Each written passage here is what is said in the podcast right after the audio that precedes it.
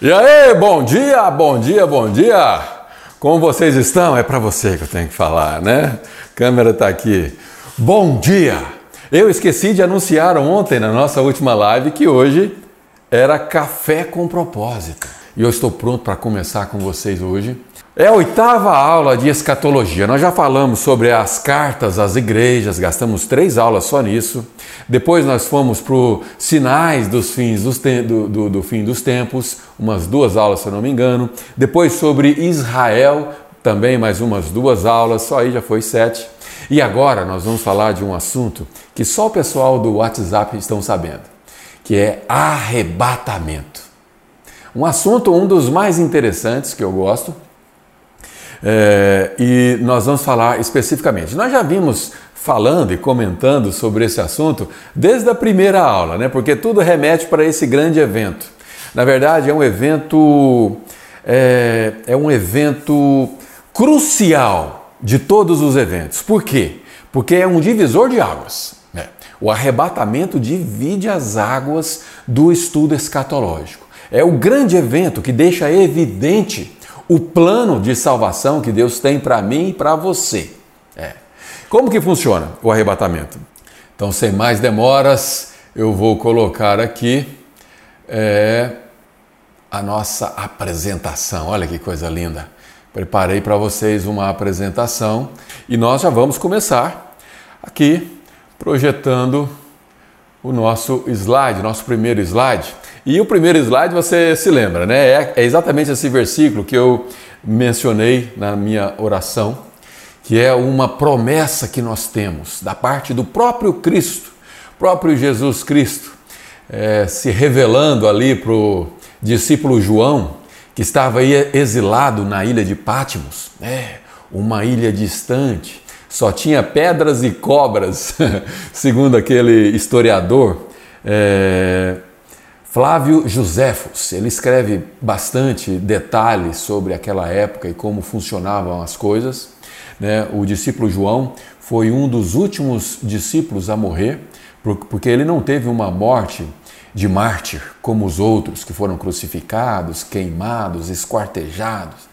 Ele, ele morreu exilado, sozinho. Né? O castigo que o imperador daquela época deu foi para que ele morresse sozinho ali. É. E naquela solidão daquela ilha, ali no mar Egeu, distante de tudo e de todos, ele teve a, essa, essa revelação da parte, da parte do próprio Senhor Jesus, que ele andou com ele. João era aquele que reclinava nos ombros de Jesus, né, no ombro de Jesus, e, e ele teve essa revelação. Né? E Jesus disse assim: Bem-aventurado aquele que lê e os que ouvem as palavras desta profecia e guardam as coisas que nela estão escritos, é, escritas. Por quê? O tempo está próximo. E aí os que querem, que tentam refutar essa palavra, diz assim: bom, isso aqui foi revelado há dois mil anos atrás, né? aproximadamente 70 anos depois de Cristo. É, e se estava próximo naquele dia, por que, que ainda não aconteceu? Na verdade, aconteceu sim. Os eventos escatológicos aconteceram em sequência e continuam acontecendo. É, naqueles mesmos, é, naquele mesmo século, houve a invasão de, de Nero a Roma, destruiu todo o templo, houve a, é, a dispers, dispersação dos judeus, que a partir dali nunca mais regressou. Aprendemos isso nas duas últimas aulas.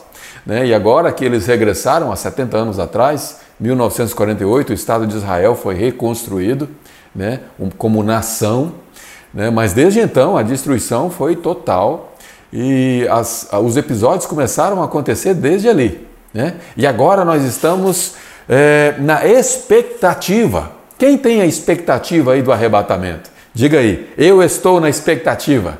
Porque se você está na expectativa, você está agindo em favor dela. Sabe de que forma? preocupado para que ninguém fique de fora. É, vamos falar sobre isso. Se você tem pressa para que Jesus volte logo e te leve com ele, então ajude nessa sua missão, porque você também é comissionado, assim como eu, de levar essa mensagem para mais alguns, para que outros venham participar dessa beleza, né, do resgate que Deus tem para nós. Vamos lá, vamos prosseguir. Uh, e não posso deixar de mencionar um outro é, versículo. O primeiro está registrado em, no capítulo 1, versículo 3. O segundo, no capítulo 16, versículo 15, de, que diz assim: Eis que venho como um ladrão. Feliz aquele que permanece vigilante. Por quê? Porque nós estamos na expectativa. Estar na expectativa é você estar de malas prontas, esperando aquele grande dia, é, esperando acontecer. Essa é uma expectativa, tá? Então, estar na expectativa é estar pronto, vigilante, preparado. E conserva consigo as suas vestes, para que não ande nu e não seja vista a sua vergonha. É seu pecado. Vergonha é, é sinônimo de pecado. Né? Estar com vestes puras, limpas, é sinônimo de santidade, pela qual sem ela ninguém verá a Deus, diz a palavra de Deus. Então, nós estamos nessa expectativa do arrebatamento. E aqui vamos falar sobre a definição do que é exatamente o termo arrebatamento. Tá tudo bem aí para vocês? Tudo funcionando? O áudio tá bom? Escrevam aí, áudio tá legal. Áudio não tá legal, tá acontecendo isso e aquilo. Me deixa saber. Muito bem, o termo definição significa o seguinte: é, ou melhor, desculpa, o termo definição não. A definição do termo arrebatamento deriva da palavra raptus, em latim que significa arrebatado rapidamente com força arrebatado rapidamente com força. Ou seja, vai ser num instante, num ímpeto, num único momento, um piscar de olhos. Agora, como vamos vamos saborear os detalhes. Muito bem, eu preparei aqui uma imagem. Não é uma imagem minha, né, nem está com uma qualidade muito boa, mas ela ilustra como que vai ser. E eu gostaria de usar essa mesma imagem para te explicar os possíveis momentos desse episódio, desse evento. Tá? Então nós temos aqui ó, na cruzinha vermelha a primeira vinda de Cristo, né, do Senhor Jesus. Então ele veio lá no ano zero, né, na verdade, cronologicamente, no ano 4 depois de Cristo, ele nasceu. E ele nasce então e dá início a uma era, uma nova era. A Bíblia diz que Jesus viria na plenitude dos tempos. Então, imagine plenitude como um gráfico côncavo, né? onde existe uma curva e o topo dela, o lugar mais alto, é a plenitude dos tempos. Então, houve os tempos antes de Cristo e, a, e nós estamos vivendo nos tempos depois de Cristo. Não necessariamente a mesma quantidade de anos antes e depois, não exatamente. Mas entenda como a plenitude dos tempos foi quando Jesus veio.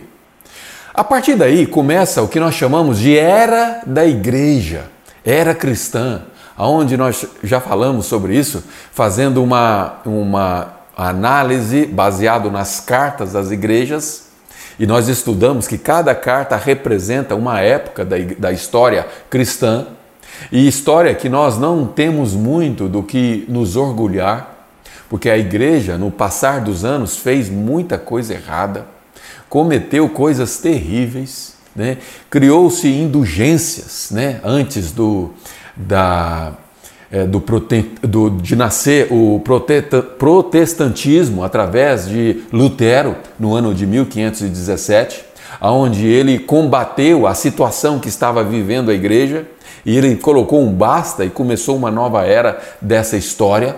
Né? Naquela época, para vocês terem uma ideia, é, uma das indulgências. É, não, não vamos gastar tempo, eu vou pedir para você assistir as aulas anteriores. Se você já assistiu e prestou atenção, não precisa de repetir agora para a gente poder ganhar tempo. Já foram 15 minutos e eu pretendo terminar essa aula hoje, porque é importante para nós adiantarmos a, a matéria. Vamos lá. É, então, depois de Cristo, você pode observar aqui que depois da cruz vermelha vem a era da igreja.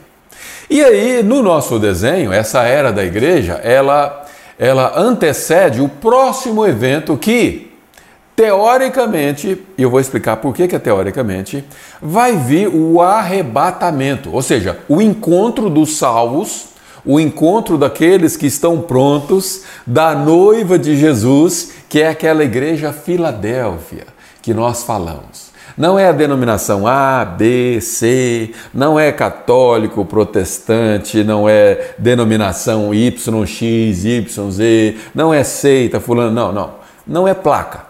É a igreja salva. É, são aqueles que têm os seus nomes escritos no livro da vida. Muito bem?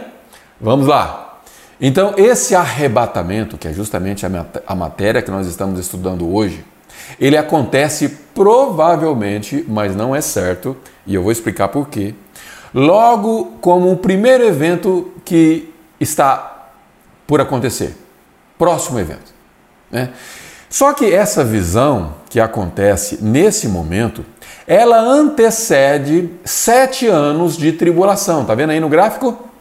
Sete anos do que nós chamamos de a grande tribulação, que na verdade não é exatamente sete anos de grande tribulação. É um período de sete anos dividido em dois períodos. Três anos e meio de muita paz, de muita trégua entre as nações e três anos e meio de uma perseguição como nunca houve antes. Então, esses três anos e meio dos dois períodos compreendem o período que nós chamamos de sete anos de tribulação, mesmo estando contido nele os três anos e meio de paz. Né? Nós vamos simplificar em sete anos de tribulação. Só que alguns estudiosos, né, não são a maioria, eles acreditam que o arrebatamento pode acontecer depois desses sete anos. A Bíblia nos faz entender em algumas, alguns versículos que vai ser antes, e nós vamos ler esses versículos é, já já. É, mas dá também imagem de interpretação para que esses sete anos anteceda o arrebatamento. A isso nós damos o nome de pré-tribulacionista e pós-tribulacionistas, ou seja, aqueles que, que acreditam que a, essa grande tribulação vai ser antes ou depois. Tá? Eu evito usar esses termos mais técnicos, porque, como eu sempre digo, eu preparei um estudo para que fosse fácil de nós entendermos.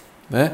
Então, eu estou tentando fazer de forma de que a pessoa que nem conhece muito bem a Bíblia consiga entender esse estudo, que normalmente ele é um estudo mais complexo. Né? E, é, e, por isso eu vou tentar não usar muito, muitos termos, é, muitos termos técnicos. Portanto, essa visão, vou colocar até aqui, ó, é uma visão é, pré-tribulacionista. Uma visão pré-tribulacionista. Ou seja, que o arrebatamento da igreja acontece aqui, ó.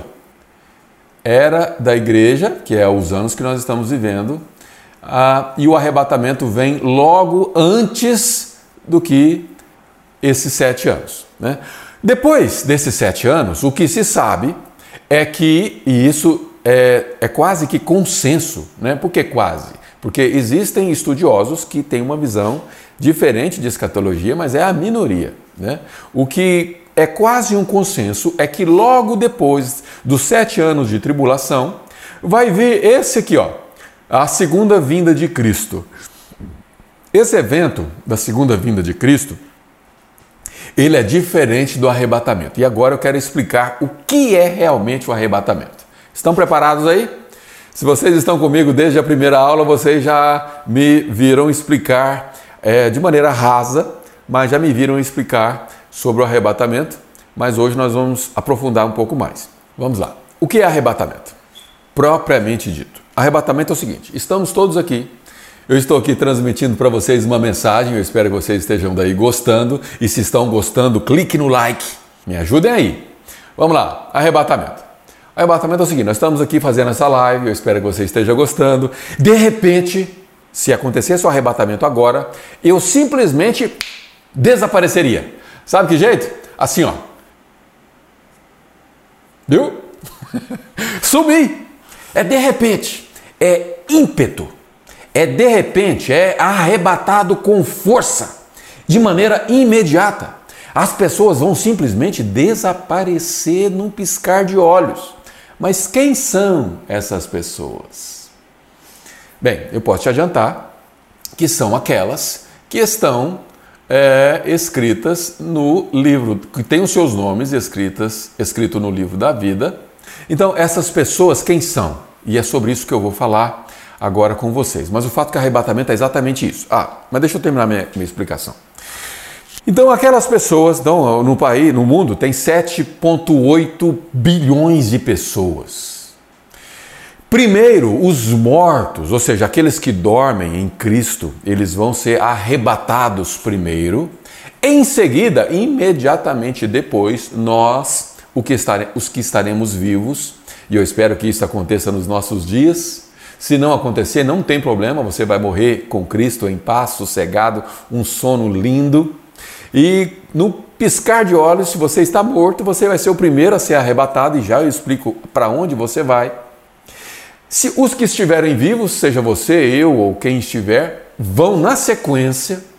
E esse arrebatamento consiste no seguinte: primeira coisa, o nosso corpo vai ser transformado. Né? A expressão glorificado, que é a nossa mesma aparência, porém sem defeito.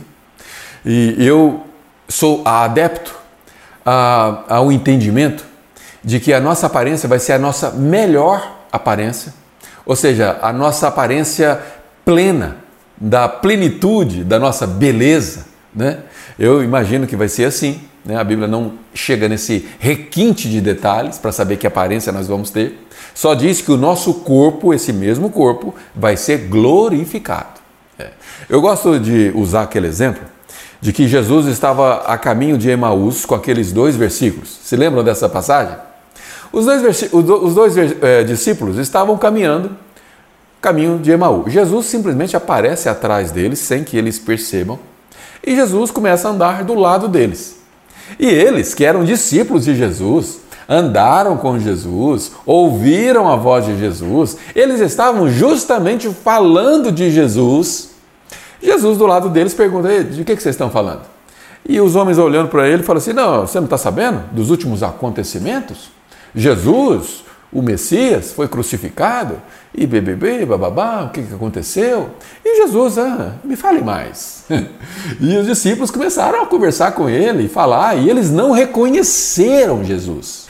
Por que, que eles não reconheceram Jesus? Eles não reconheceram Jesus porque Jesus estava com o corpo glorificado. Mas era o mesmo corpo. Sabe por que eu sei que é o mesmo corpo? Porque quando eles chegam no destino deles, sentados ali na mesa, eles comiam, Jesus comia junto. É, corpo glorificado, nós vamos comer também, coisa maravilhosa, hein? E Jesus comia junto com eles na mesa, e eles continuaram conversando, e Jesus só prestando atenção. De repente, Jesus começa a falar com eles. E aí a Bíblia diz que eles se dão conta que era Jesus. Por que, que eles demoraram a perceber? Porque Jesus, quando andava com eles, Jesus tinha um corpo é, cansado, né? andando ali naqueles desertos, naquela região árida, pele ressecada, né? queimada do sol, o cabelo ressecado, crespo, provavelmente. Mas quando Jesus apareceu para eles, Jesus é, estava com o corpo em ordem, tudo perfeito, glorificado, e eles não perceberam, mas naquele momento que Jesus começou a falar diante deles, caíram a ficha. Então isso me leva a deduzir, tá bom? Que nós vamos estar com o mesmo corpo, a mesma aparência, porém a nossa melhor aparência. Beleza? Então, mortos vão ressuscitar. E a, e a o versículo que nós vamos ler já já diz que a terra, numa das versões, não é exatamente essa que eu estou usando, diz que a terra vai ter que dar conta dos seus mortos. É, vai ter que dar conta dos seus mortos, porque este corpo vai ser glorificado, ou seja, ele vai ser transformado num corpo perfeito, e então a pessoa é arrebatada, os mortos. Os vivos, como estão, serão arrebatados né? E eu entendo que esse arrebatamento também vai fazer essa transformação no corpo, porque todos vão estar com o mesmo corpo glorificado. Agora, aonde nós vamos encontrar com Cristo? Nós vamos encontrar no que a Bíblia chama de Ares. Ou seja, é um lugar que não é a Nova Jerusalém, não é a nossa morada eterna, mas é num lugar intermediário, aonde é o tempo Kairos, não é mais o tempo Cronos, e nós vamos estar com Cristo. E a partir daí, nós nunca mais vamos nos separar dele. Que beleza que é essa mensagem de esperança.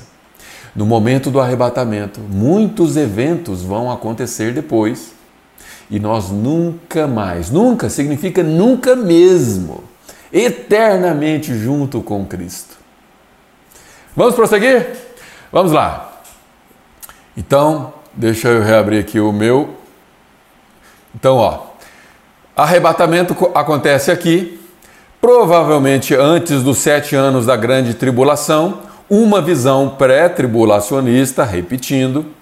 Logo depois vai vir a segunda vinda e tem uma grande diferença entre segunda vinda e arrebatamento, grande, enorme diferença. E já nós vamos fazer um paralelo entre elas para você entender. Mas resumidamente, arrebatamento nós vamos encontrar com eles nos ares. Nós encontraremos com Cristo. Cristo não virá até a terra. Agora na segunda vinda ele virá. Opa, ele virá. Ele virá com poder e glória. Não mais como o cordeiro que veio para morrer por nós. Não. Ele virá para julgar as nações e para reinar conosco. E aí, esse assunto do, do reinado de Jesus né, envolve milênio, envolve outras questões que não há consenso e nós vamos falar sobre cada uma delas no seu devido tempo. Nesse momento, estamos aqui há 30 minutos e temos que ir agora para o desenrolar dessa matéria de hoje. Muito bem. Mas tecnicamente, né, já posso adiantar para você que depois da segunda vinda virá o milênio, está aqui, e depois do milênio virá o juízo final, que está aqui, e aí sim, eternidade com Cristo ou eternidade para aqueles que estão condenados é, para um outro lugar. E não, não vamos nos antecipar agora. vamos lá, vamos seguir aqui.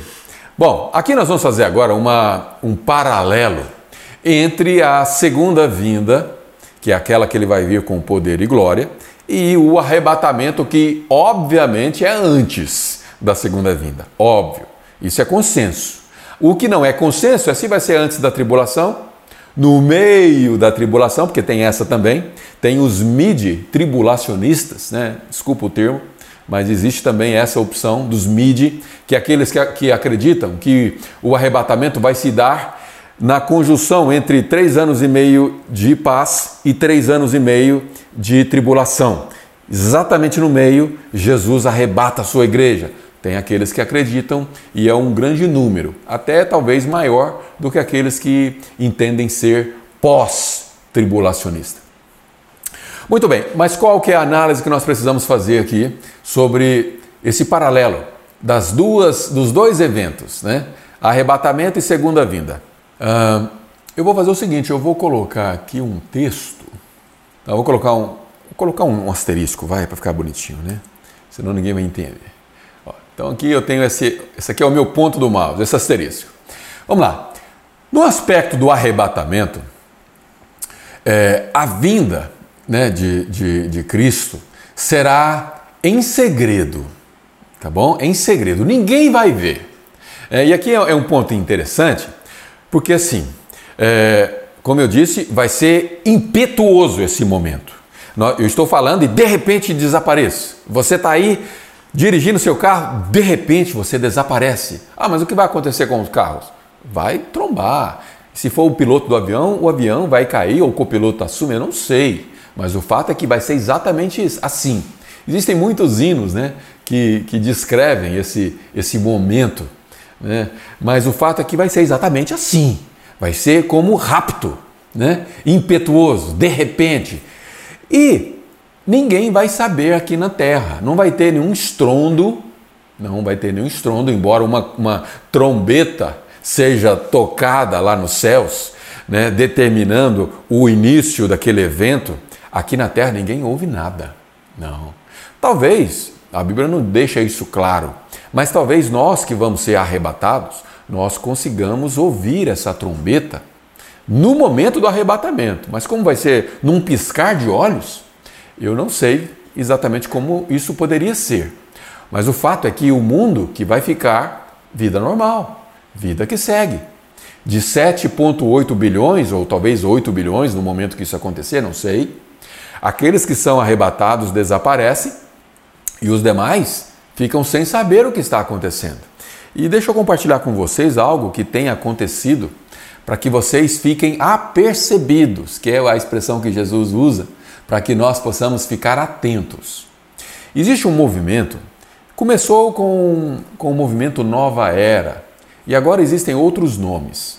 Esse movimento começa a dar mais lugar e trazer mais evidência ou nos provocar a ter mais atenção a alienígenas, a pessoas de outro planeta, nave espacial, OVNIs, é, questões relacionadas com eventos é, espíritas, situações que estão, na verdade, preparando as pessoas para justificarem o desaparecimento de muitas pessoas. Então, quando o mundo que anda distante de Deus, e por estarem distante de Deus não vão participar do arrebatamento, pelo menos nesse evento, porque nos eventos sequentes, essas pessoas que não foram arrebatadas, elas poderão ainda serem salvas, porém muito, com muita dificuldade. Por que com muita dificuldade? Porque o Espírito Santo não vai mais estar aqui. É. O arrebatamento é um evento que acontece simultaneamente com a retirada do Espírito Santo. Lembram quando Jesus foi assunto aos céus e ele disse que precisava ir para que o Espírito Santo viesse? O Espírito Santo veio e está conosco, vivendo em nós. E essa era da igreja é a única era da história humana aonde o Espírito Santo habita em nós. Poucos homens do Velho Testamento tiveram essa, esse privilégio. Né? Mesmo aqueles que serviram a Deus, né? não todos, alguns poucos tiveram o Espírito Santo em, neles, ou melhor, a ação através do Espírito Santo, diferente do que hoje nós vivemos. Hoje nós vivemos como templos do Espírito Santo. O Espírito Santo vive em mim, vive em você, e ele está no mundo tendo essa atuação, nos ajudando a vivermos melhor, nos encorajando, nos é, admoestando muitas vezes para que nós possamos ser pessoas melhores esse mesmo Espírito, no arrebatamento, sobe com a igreja. Porque o Espírito Santo, ele está na igreja. E quem é a igreja? Nós. A igreja não é o templo. Nós congregamos porque isso é saudável, isso é importante. Ali nós ouvimos, nos alimentamos, ali nós louvamos a Deus e está tudo bem, está tudo certo. Agora, a igreja não é aquela, não são aquelas quatro paredes né? Alguém brinca que aquilo lá vai ficar para aqueles que vão ficar. Né? Não, vai, não é para nós. Deus não está interessado naqueles templos, nesses templos que existem hoje.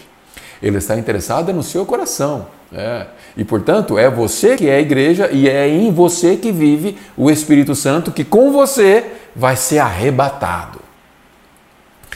Muito bem, então essa vinda no conceito é, do arrebatamento, na visão do arrebatamento, ela é, ela será em segredo. E aqui eu tenho referências. E se você está no nosso grupo de WhatsApp, nos grupos, né? Já temos mais de um. É, nós vamos colocar lá essa apresentação, beleza? Vou pedir para minha equipe colocar lá. E se você quiser ler e estudar, você fica à vontade, né? Vamos lá. Já na segunda vinda, esse mesmo evento, é, ou melhor, esse evento da segunda vinda será público. Todo olho verá. Lá no Monte das Oliveiras, Jesus vai aparecer de alguma forma que eu não sei é, explicar para você, porque isso, isso pode ser sobrenatural. Jesus, lá no Monte das Oliveiras, pode aparecer de maneira sobrenatural para todo mundo.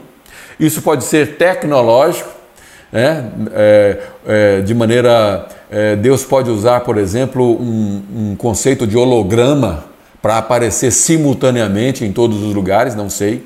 Eu prefiro a primeira opção, que isso vai ser espiritual. É, o fato é que todo olho verá, então será pública. Esse aparecimento de Jesus é público. Já no arrebatamento é em segredo. Segunda vinda pública, né? em público, arrebatamento em segredo. Outro aspecto.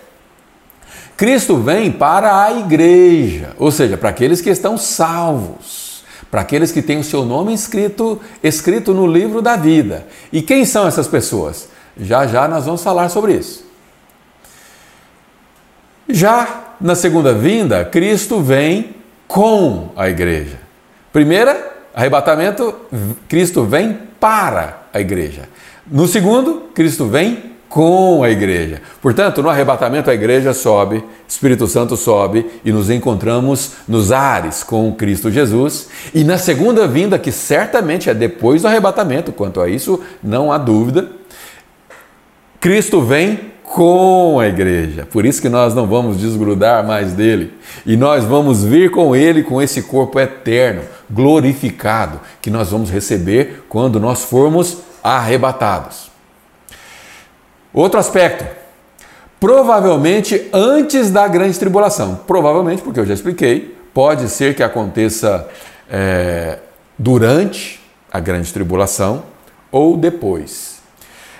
Os mid-tribulacionistas, que são aqueles que acreditam que vai ser depois do período de paz, faz muito sentido, porque nas cartas é, às igrejas nós lemos, e se você participou das aulas, você vai se lembrar que uma das promessas é que, é, de que Jesus fez para uma das igrejas, que eu não vou me lembrar de cabeça agora, é que não passaria por aquelas, é, pelas tribulações.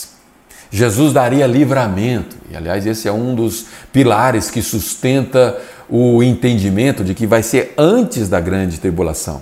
Só que pode ser mid, porque os três primeiros anos e meio é, dos dois períodos dos sete anos é, é de paz. Né? Então Jesus pode muito bem ver, vir durante, no meio desses sete anos. Agora, no aspecto da, da segunda vinda, será após a grande tribulação, com certeza. Tá bom? Então, se no aspecto arrebatamento é, será provavelmente antes, pode ser também depois, mas certamente vai ser é, antes da segunda vinda, que acontece após a tribulação, o período de, de tribulação. E por fim, Jesus vem nos ares, como eu já disse, no arrebatamento, e na segunda vinda, Jesus pisa nos, no Monte das Oliveiras. E nós vamos estar com ele em algum lugar. Né? Não vai caber todo mundo no monte. Eu já tive lá, não é tão grande assim. Mas nós vamos estar por ali de alguma forma. O fato é que são eventos distintos uns dos outros, um do outro. Vamos prosseguir? 1 Coríntios é, 15, 51 diz assim. Mas quero compartilhar algo maravilhoso. E aqui eu estou lendo naquela versão a mensagem. Nessa versão diz assim: Mas quero compartilhar algo maravilhoso. Um ministério, ou melhor, um mistério que talvez eu nunca entenda totalmente. Nem todos os cristãos vão morrer, mas todos serão transformados. Nem todos aqueles que vão ser arrebatados vão estar mor mortos. Por quê? Porque alguns vão estar vivos. Depende do momento da sua vida. É, se Jesus vier, melhor, se Jesus arrebatar a igreja no momento que você estiver vivo, você está encaixado nesses aqui. Ó. Nem todos vão morrer. É, o que a Bíblia chama de primeira morte. Que é a primeira. Alguns não vão passar pela primeira morte. Aqueles que vão, que vão estar vivos durante o arrebatamento não vão passar. Olha que coisa maravilhosa. Eu gostaria, eu pessoalmente, eu gostaria de estar vivo e não ter que passar pela primeira morte. Mas sabemos que a maioria, porque muitos já morreram, né? muitos estão dormindo e é um sono maravilhoso, porque é um sono no lugar que a Bíblia chama de seio de Abraão, nosso pai na fé. É. Nós somos filhos na fé de Abraão por adoção. Falamos sobre isso bastante nas duas últimas aulas, não é verdade? E vamos prosseguir aqui no versículo seguinte, do primeiro capítulo de, de 1 Coríntios. O toque da última trombeta soará, mas soará não aqui na terra, porque nem na terra vai ser em silêncio, ninguém vai perceber o arrebatamento. Num piscar de olhos, né, ímpeto, rápido, de maneira instantânea. E o fim chegará. Ao sinal da trombeta celeste, celeste, trombeta, os montes se levantarão para nunca mais morrer, pois a morte perderá o seu poder. Do mesmo modo, todos nós seremos transformados. De novo, a palavra transformação, que nada mais é do que transformar o nosso corpo físico, mortal, ou talvez já, que já esteja até morto, né? E a terra vai ter que dar conta desses mortos, mas todos seremos transformados. Muito bem, agora eu queria ler com vocês uma outra passagem que diz respeito, né, é, esses dois que nós lemos diz respeito a todos o fato de é, o aspecto da transformação do nosso corpo. Agora nós vamos falar sobre o aspecto da sequência do arrebatamento. Primeiro, os que dormem, né? Esse versículo que nós, que nós vamos ler agora. Na verdade, na verdade, são dois. 1 Tessalonicenses, capítulo 4, do 15 ao 16, diz assim, nessa versão. Então é o seguinte, ó, uma reflexão de Deus para você. Então é o seguinte: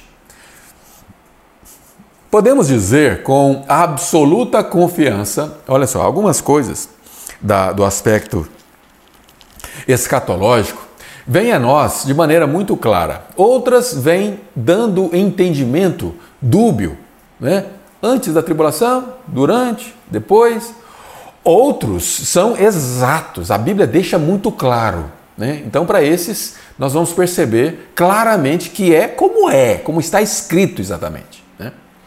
Então é o seguinte: podemos dizer com absoluta confiança, temos a orientação do Senhor, quem é o Senhor? Jesus, que quando o Senhor voltar, quando Jesus voltar, para nos levar aqueles de nós que ainda estiverem vivos, não vão deixar os mortos para trás, de maneira nenhuma.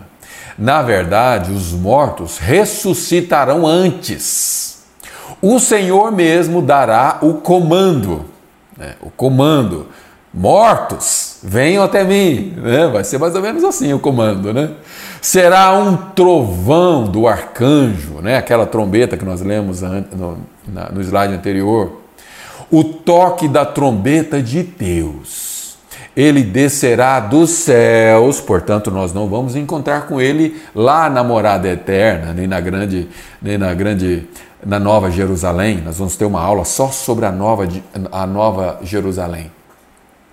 Existe inclusive um vídeo que mostra uma, um entendimento humano né, de como será a Nova Jerusalém, mas calma, nós, nós vamos chegar lá é, o toque da trombeta de Deus. Ele descerá dos céus e os mortos em Cristo vão ressuscitar. Então, primeiro os mortos ressuscitam e se encontra nos ares com Cristo. Beleza? Não é nos céus, mas é num lugar intermediário. Agora, continuando, versículo 17 e 18. Então são quatro versículos no total. Em seguida, os vivos, é o título desse slide. Por quê? Diz assim no versículo 17: eles vão primeiro, os mortos. Então, o resto de nós, ou seja, os que estamos vivos, os que ainda estiverem vivos, tenham cuidado de explicar para que fique bem claro, porque aqui não há dúvida, é consenso entre todos. Serão reunidos com eles nas nuvens para o encontro com o Senhor, Jesus. Ó, oh, vamos caminhar no ar por isso que nós dizemos que é nos ares. É um lugar nos ares. Um lugar intermediário, que não é céu, não é terra, nos ares. Será uma imensa reunião familiar com o Senhor. Por isso, encorajem uns aos outros com essas palavras. Essa palavra serve para nós nos encorajarmos. Sabe por quê? O nosso lar não é aqui. Nós somos peregrinos numa terra com uma missão. Nós somos seres eternos. Dentro de nós vive uma alma que é eterna. Quando você veio a esse mundo, você veio com um propósito, e é sobre isso que nós falamos diariamente aqui. nessa nossa missão Café com Propósito, porque você veio aqui com um propósito. Você não é daqui, eu não sou daqui. Entenda isso. Quando você tem isso claro na sua cabeça, você começa então a ter a percepção certa do que você é, ou seja, da sua identidade. A sua identidade é: você é filho de Deus, você é criado à semelhança de Deus, com uma identidade clara de que você não é daqui. Você está passageiro por aqui. Portanto, faça valer a pena. Faça valer a pena cada instante que você vive aqui. E entenda que essas tribulações que você vive, e Jesus usou as, Jesus não, apóstolo Paulo, se eu não me engano, usou a seguinte expressão: essa sua leve e momentânea tribulação tem efeito e repercussão eterna. Leve e momentânea tribulação para quem está passando uma grande luta pode até ofender. Sabe por quê? Porque a pessoa que se ofende com essa verdade, ela está longe do seu propósito. Ela está longe do entendimento do seu real significado, o real significado da sua identidade. Olha, se você tiver o entendimento que você precisa encontrar o motivo e a razão de você existir, tudo que possa vir a acontecer com você será efêmero. Ou seja, não terá valor um valor significativo, eu digo. Porque, obviamente, quando coisas ruins acontecem conosco, quando coisas ruins acontecem na nossa vida, isso nos entristece, sim, não somos também robôs, não somos máquinas, não, mas o entendimento de que aquilo tem uma, um significado, um propósito, né? Um, que aquilo está cooperando para algo maior, vai te ajudar a atravessar essa sua dificuldade com mais clareza. Não se apegue a coisas, não se apegue a eventos, se apegue à sua é, real identidade, aquilo que realmente você é, ao fato de que você é mortal, você é, a sua vida, ela é como uma flor que nasce, desabrocha e quando ela chega na sua mais ampla beleza, ela começa a morrer e logo desaparece mas ela desaparece, a sua vida, porém ela é eterna. Ela desaparece aqui nesse mundo que é Cronos, o mundo que é, é limitado a tempo, mas o, o, a sua alma, que é eterna, ela não é limitada a tempo, não. Ela é eterna, ela veio de Deus, ela veio da eternidade e para lá ela vai voltar. E nós vamos ter uma reunião familiar com o nosso Cristo o nosso Deus, Jesus, que morreu pela sua vida, para que você pudesse participar disso aqui. Sabia? Jesus morreu na cruz como um cordeiro que veio, se entregou, ele mesmo entregou a sua vida, para que você pudesse participar do arrebatamento. Seja durante a vida, se ele voltar e você estiver vivo, seja depois da sua morte. De qualquer forma, você está no lucro. Jesus vai arrebatar você, não tenha dúvida disso. Vamos prosseguir aqui. Receberemos um corpo incorruptível. Vamos ler lá em Filipenses 3, 20 a 21, que diz assim: Mas a vida que temos é muito melhor. Somos cidadãos das, dos altos céus Esperamos a vinda do Salvador, o Jesus Cristo, que transformará nosso corpo terrestre em corpo glorioso. Como o dele, ele nos fará belos e perfeitos, com o mesmo poder que deixa tudo como deve ser em toda parte. Você receberá um corpo é, glorioso, um corpo de glória, um corpo perfeito, um corpo é, incorruptível e nós vamos então estar com Ele. E aqui, para concluir essa sequência aqui de versículos, né, quase concluindo, tem mais um. Estamos no final aqui dos oito últimos minutos. Aguenta, aguenta as pontas aí para a gente terminar essa aula hoje. Vamos lá. Isaías 26, 19 diz assim: Mas, amigos, seus mortos viverão, seus cadáveres se levantarão Todos vocês mortos e sepultados, acordem! Cantem, ou seja, glorifiquem a Deus. Seu orvalho é o orvalho da manhã que recebe os primeiros raios de sol. A terra pulsando de vida que dá vida aos mortos. É, a terra, numa outra versão desse mesmo versículo, vai ter que dar conta dos seus mortos. O fato é que eles viverão, todos eles. Você perdeu um ente querido que você ama muito? Quem você perdeu? Saiba que você vai se encontrar com ele, como família, naquele dia, no dia do arrebatamento. Por isso é tão importante você é, levar essa mensagem de salvação para aqueles que você ama. Não desista daqueles que estão afastados dessa mensagem. Não desista. Jesus nunca desiste de nós. Se você anda afastado, saiba que Jesus está dizendo: venha. Se você errou e cometeu é, qualquer, qualquer tipo de, de blasfêmia contra Deus, Jesus está dizendo: venha. Se você amaldiçoou quem quer que seja e num momento de ímpeto você disse coisas que não deveria, Jesus está dizendo: venha. Não importa o que você tenha feito, ouça a voz de Deus para você, venha. Ainda há tempo, se você está respirando esta manhã, se você acordou e deu o seu suspiro que você percebeu e que está vivo, Jesus está dizendo: venha, venha. Ainda há tempo, vamos participar juntos desse dia onde nós vamos encontrar com Cristo como família. E vamos prosseguir aqui no versículo 19, do 7 ao 8, receberemos vestes celestiais. Então, se você, se Jesus vier e você estiver no chuveiro sem roupa, não se preocupe, você vai receber vestes celestiais. Não se preocupe com o que você está vestido. Existiu um tempo em que algumas denominações pregavam que nós deveríamos é, dormir de roupa, né? De roupa, é, que eu digo, não de pijama, mas de uma roupa preparado, porque se Jesus vier, nós estejamos completamente vestidos apropria, apro, apropriadamente. Na verdade, isso é uma grande um dogma horroroso de pessoas que não leem a Bíblia.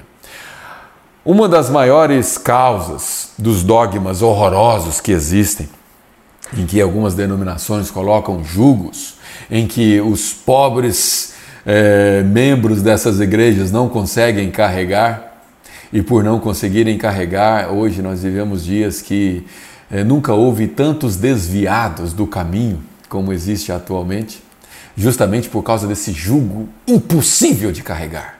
Jesus disse que o jugo dele é leve, mas nós, os homens, os seres humanos, nós insistimos em colocar jugo pesado nas pessoas.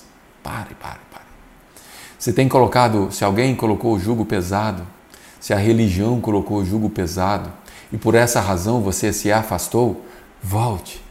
Volte leve, livre, sem jugo pesado, porque o jugo de Cristo é leve. Né? E o fato é que é, nós precisamos estar prontos, como noivas preparadas para encontrar com o noivo. Não se preocupe com o que você estiver vestido que quando Jesus voltar, ele vai te arrebatar e vai te dar uma veste nova. E diz assim: Aleluia! O Senhor reina, o nosso Deus, o soberano poderoso. Vamos celebrar, vamos nos regozijar, vamos dar glória a Ele. O casamento do cordeiro vai acontecer. Sua esposa já se aprontou. Ela recebeu um vestido de noiva lindo, brilhante e resplandecente. O linho é a justiça dos santos. Linho é sinônimo de justiça dos santos. Uma roupa de linho branco. Ou seja, você vai ser justificado. Por quê? Pelo sangue de Cristo, que é poderoso para perdoar o seu pecado.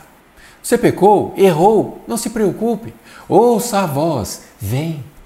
Se você errou, por pior que seja a roupa que você está vestido, melado de sujeira, da pior espécie, não se preocupe, ouça apenas a voz, vem. E Jesus vai te dar uma roupa nova, um linho branco, alvo mais que a neve, justificado por Jesus. Por isso, não aceite julgo nas suas costas, porque você não precisa carregar julgo nenhum. O fardo dele é leve, porque o que tinha que ser feito já foi feito por você. O sacrifício já foi pago. Apenas ouça a voz de Cristo te chamando: vem. E agora nós vamos analisar quem são as pessoas que vão se encontrar com Cristo, como família, arrebatados. São aqueles que creram e creem em Jesus Cristo. Essa é a regra básica. É, João 3,16. Porque Deus amou o mundo de tal maneira que deu seu Filho unigênito para que todos aqueles que nele crê não pereça, mas tenha a vida eterna, simples assim. Então não há o que temer, não há o que, o que se preocupar, não precisa de julgo, não precisa é, guardar isso, guardar aquilo, não precisa vestir desse jeito. É lógico que quando nós aceitamos a Cristo e nós cremos nele, nós lemos a Sua palavra e buscamos estar com Ele e aprender mais dele e termos comunhão com Ele, o nosso comportamento vai ser adequado, não porque uma religião te ordenou a se vestir de maneira XYZ. Não, é porque você quer viver de maneira decente. Beleza? Então aqui tem algumas referências, se você quiser. Deixa eu colocar meu asterisco aqui para acompanhar com vocês. Né? Então aqui é, são aqueles que creram e creem em Jesus Cristo. Vamos lá. Aqueles que ouviram a palavra e creram. Né? Como que crê? Como que você crê? Né? Como que você alimenta a sua fé? Né? Vem pelo ouvir. E ouvir a palavra de Deus. Né? É assim que as pessoas creem. Portanto, fale, abra a sua boca, porque é assim que você vai levar essa mensagem para as pessoas que ainda não conhecem. Aqueles que confessam a fé em Cristo, e se você crê em Cristo e nunca confessou Ele como seu Salvador, confesse agora mesmo. Terminando essa live, ou agora mesmo, em oração, é, se possível verbalmente, para que os seus ouvidos ouçam o que os seus lábios vão dizer, só diga: Senhor, eu creio em Ti. Escreva o meu nome no livro da vida. Eu creio em Ti. Pronto, simples assim seu nome é escrito no livro da vida, você vai passar então a querer viver de acordo com o que ele gostaria que você vivesse, tá? E está tudo certo. Porque se você não tiver esse desejo de viver bem e para a sua a vontade de agradar a Deus, então a sua oração não foi verdadeira. Se você crê, se você diz que ama a Cristo, se você crê nele, crê na salvação dele, então não tenha dúvida, você vai querer agradá-lo. E ao agradá-lo, você está evidenciando a vida dele em você. Aquele que ama a vinda de Cristo. A Bíblia nos convoca, segundo Timóteo em Cantares, tem algumas referências sobre isso, é, a nós é, amarmos, ansiarmos, desejarmos essa vinda. A vinda aonde ele não vai aparecer aqui nesse mundo, mas ele vai arrebatar essa igreja. Né? E, obviamente, ama também a vinda, que é a segunda vinda, em que ele vai vir com poder e glória para reinar. Né? E esse é um dos nossos próximos assuntos.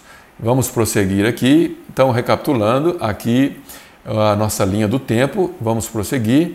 E aqui eu precisaria de um pouquinho mais de tempo para poder é, falar sobre a segunda vinda de Cristo, né, mas é só um resumo de como será. Provavelmente vai ser uma das nossas próximas aulas. Não vou revelar se vai ser na próxima ou na seguinte.